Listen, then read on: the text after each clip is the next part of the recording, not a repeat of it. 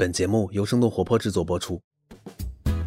大家好，我是哈佛商业评论不怎么商业，但是爱评论的主播马小麻。你现在收听到的播客专辑《新增长学院》，是我们2020新增长大会现场演讲的录音精选。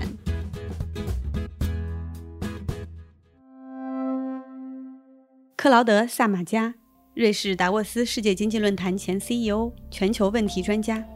凭借着十四年执掌达沃斯世界论坛的经历，他对于全球政治局势、商业变化、经济转型都有自己敏锐的洞察和深刻的判断。Hello, it's a great honor and a great pleasure, in fact, to be speaking for the Harvard Business Review China Forum 2020. I really appreciate this opportunity. But first, let me introduce myself. I am Claude Smadja. I am the chairman of Smadja and Smadja Strategic Advisory. I created the firm 19 years ago when I left my position as the managing director of the World Economic Forum. Our firm does basically two things. First of all, we provide strategic advisory services to international corporations, government entities, investors, and we help them navigate and leverage globalization. In fact, we help them identify and assess new opportunities and also new risks in the new global environment. And the second part of our activities is to create strategic seminars and international economic conferences. We are particularly active in China in India, in Singapore, in Japan, in some countries of the Gulf, in Mexico, and of course, in the United States. And what I would like to do today is to share some thoughts about the orientations of the Biden administration and also the kind of growth opportunities that the new international context, and especially the context in China and in Asia, offer to companies. Let us face it, when Joe Biden on 20 January 2021 will assume the presidency, he will be taking charge of a crippled superpower.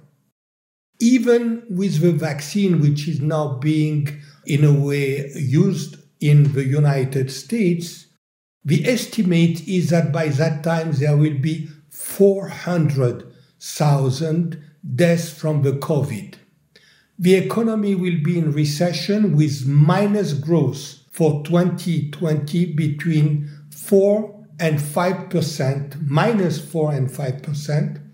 Employment will be presumably around 7.5%. And Joe Biden will inherit a very divided, a very polarized country. And so, no wonder that his initial priorities will be domestic containing the pandemic, restoring the economy, trying to restore some social and political cohesion in the United States. But of course, he will have also foreign policy priorities. And these foreign policies priorities will be twofold. First of all, the US China relationship, and second, restoring the leadership of the United States and the credibility of the United States vis a vis its allies, especially in Europe. And in fact, these two objectives are very, very closely linked. Looking at the US China relationship, the Biden administration will pursue the orientation of great power competition confrontation between the US and China. The overall objective of the Biden administration will be to contain the technological advance of China, to protect the supremacy of the US in the technology domain, and contain also the geopolitical advances of China. What does that mean?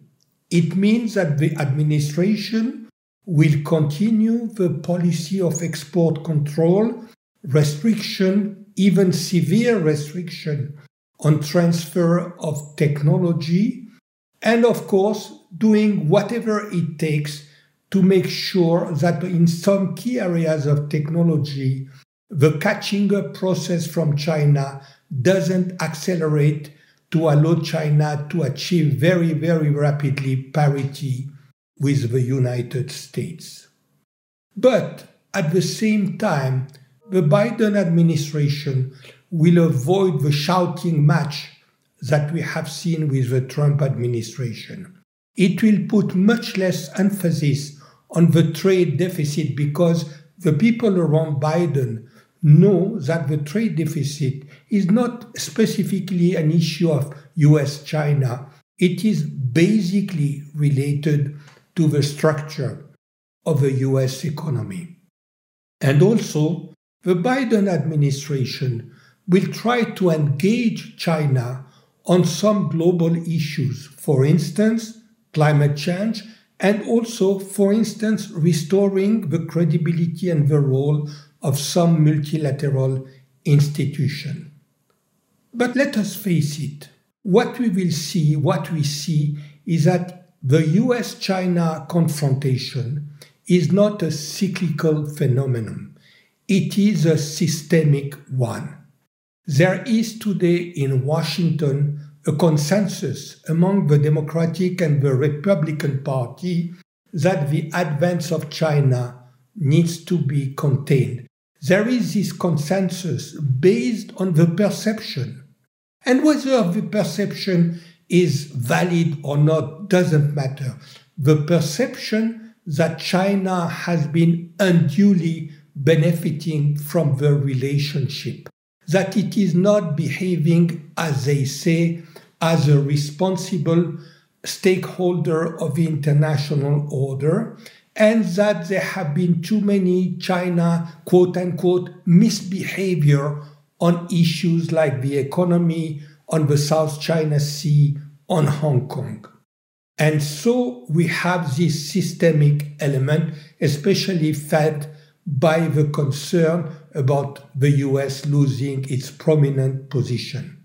And this situation of systemic confrontation will be aggravated by the fact that the Biden administration will be under tremendous pressure by the left of a Democratic Party to put a much more stronger position against the issues of so called abuse of human rights in China.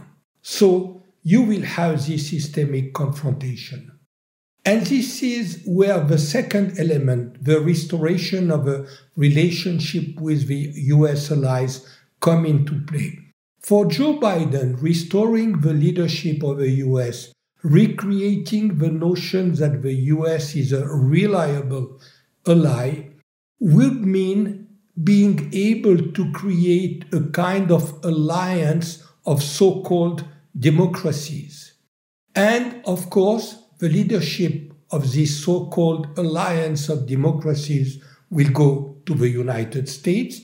And of course, the United States will use this alliance of democracies as a way to amplify or as a multiplier of its attempt to contain the rise of China and to try to force China to change some of its practices or policies.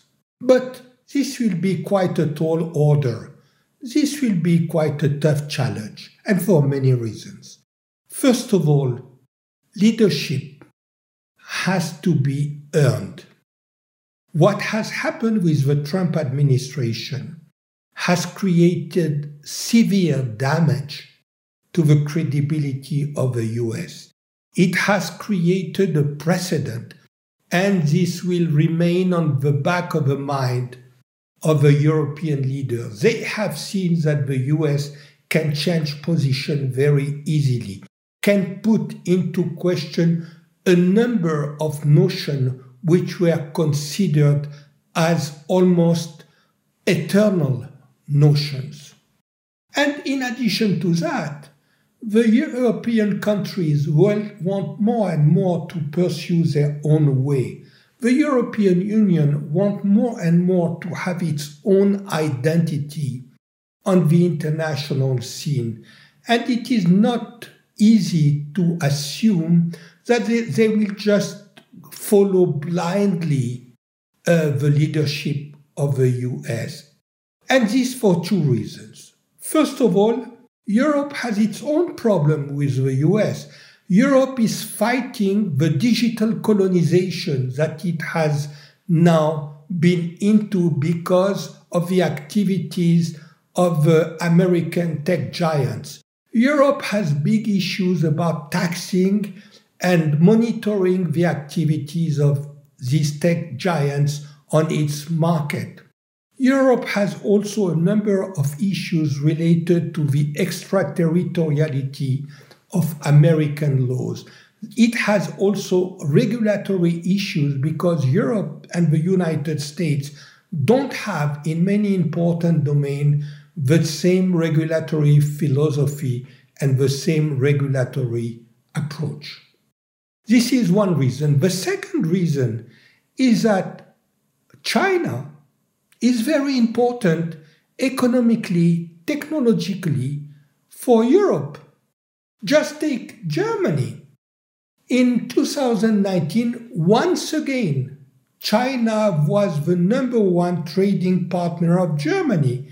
The volume of trade between Germany and China was 200 billion euro, compared to 170 billion euro for the trade volume between Germany and the United States.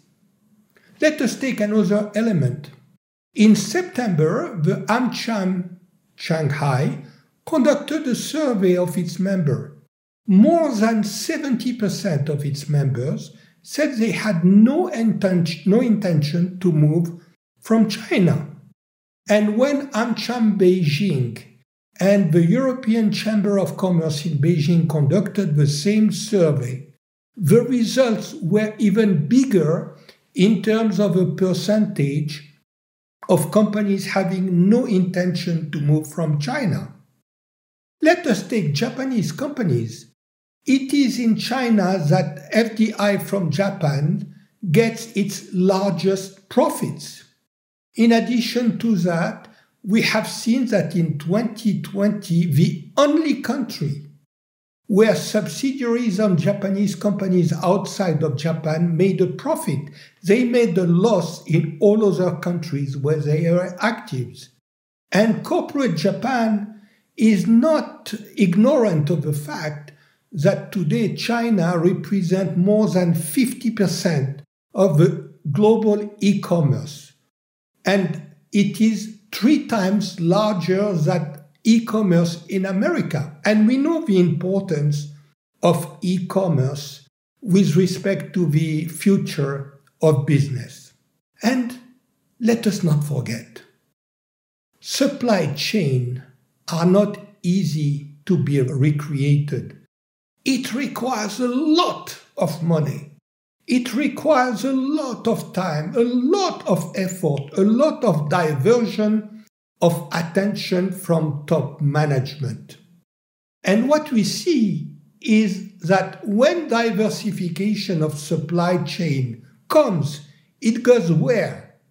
It goes to Vietnam, it goes to Thailand, it goes to Indonesia, it goes to these ASEAN countries which are more and more critically linked to China with respect to business, with respect to technology, with respect to finance.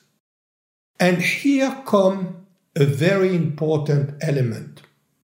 Let us not forget, on 15th of November, the Regional Comprehensive Economic Partnership was signed among 15 countries of Asia and Oceania.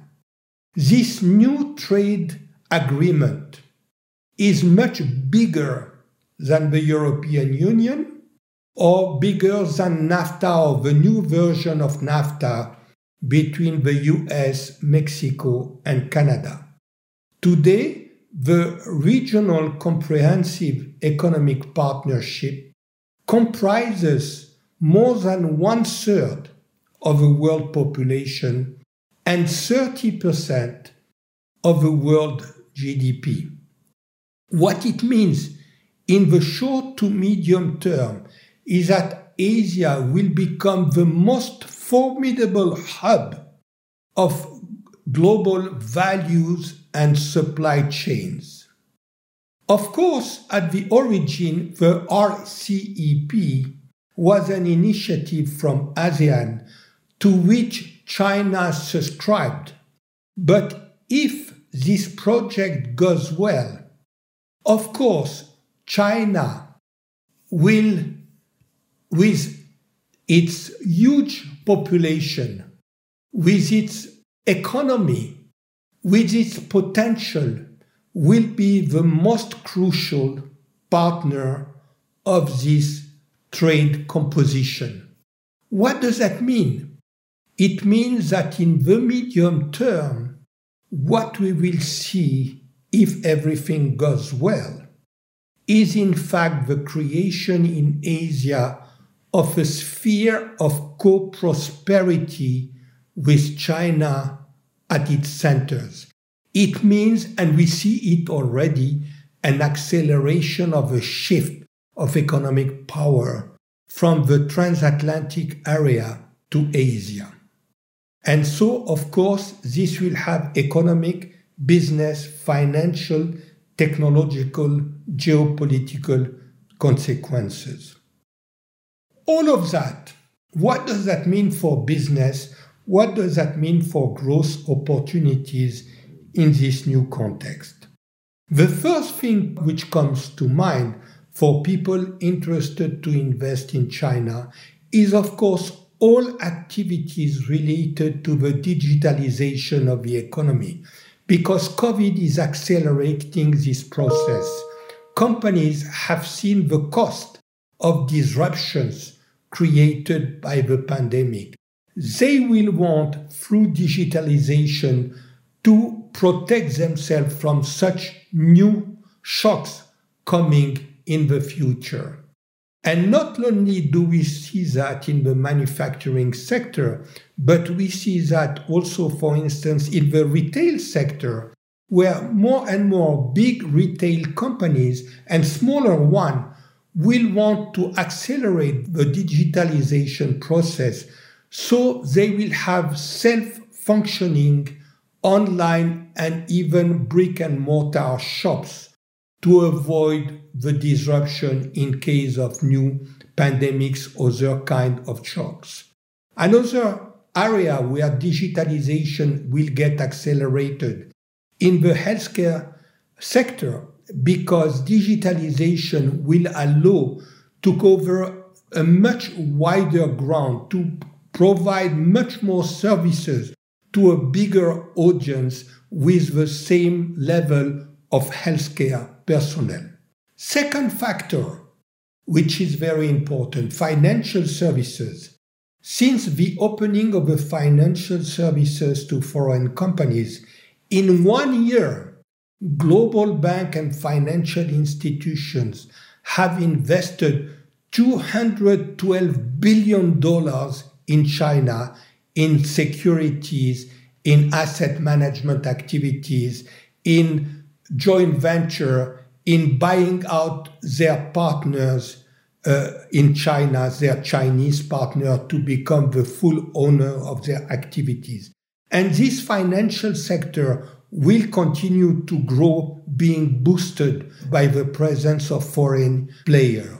Of course, the presence of this foreign player will mean big competitors, very agile, very powerful competitors.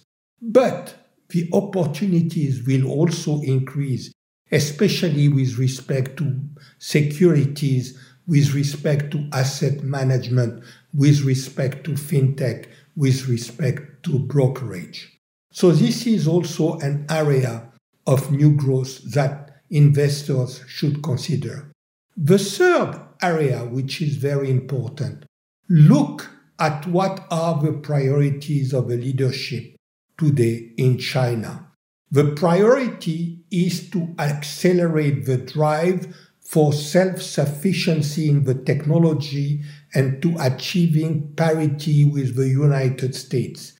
And so it means that sectors like AI, like industrial IoT, like software, especially also like semiconductors, will provide good opportunities for launching or developing activities because they will benefit from the support from the leadership and they will be priority sector for this leadership. In the same way, you need also to consider some niche areas for growth and for profit. Let us take, for example, organic food. There is today a big new clientele, customers for organic food in China among the upper middle class and among the millennials. The organic food market has been growing steadily in the last few years. In China, it represents today 500 billion yuan and it keeps growing. So, this is something that some investors might want to consider because it is also an export market. Another niche activity to consider is ecotourism. More and more, the same segment of consumer, the upper middle class, the millennials, don't want anymore to have mass, to be part of mass tourism. What they are looking for is ecotourism.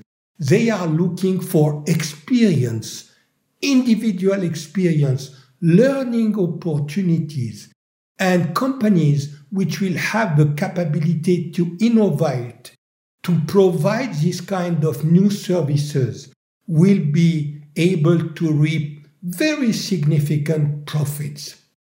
So we see there are quite a number of opportunities, new growth opportunities, which are sprouting out.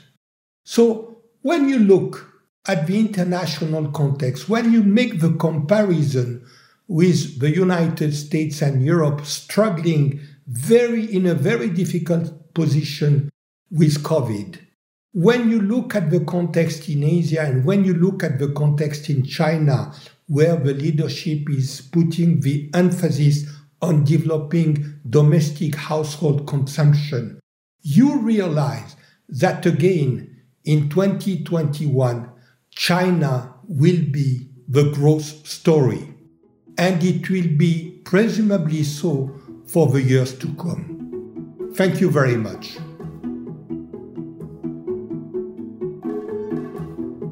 本期的新增长学院就到这里。如果你喜欢这档节目，欢迎转发分享给你的朋友。我们也期待你在节目下方的精彩留言。如果大家想了解更多关于新增长、新商业、新消费的相关话题，可以关注公众号“哈佛商业评论”，也可以下载我们的 App《哈佛商业评论》。感谢大家的收听，我们下期再见。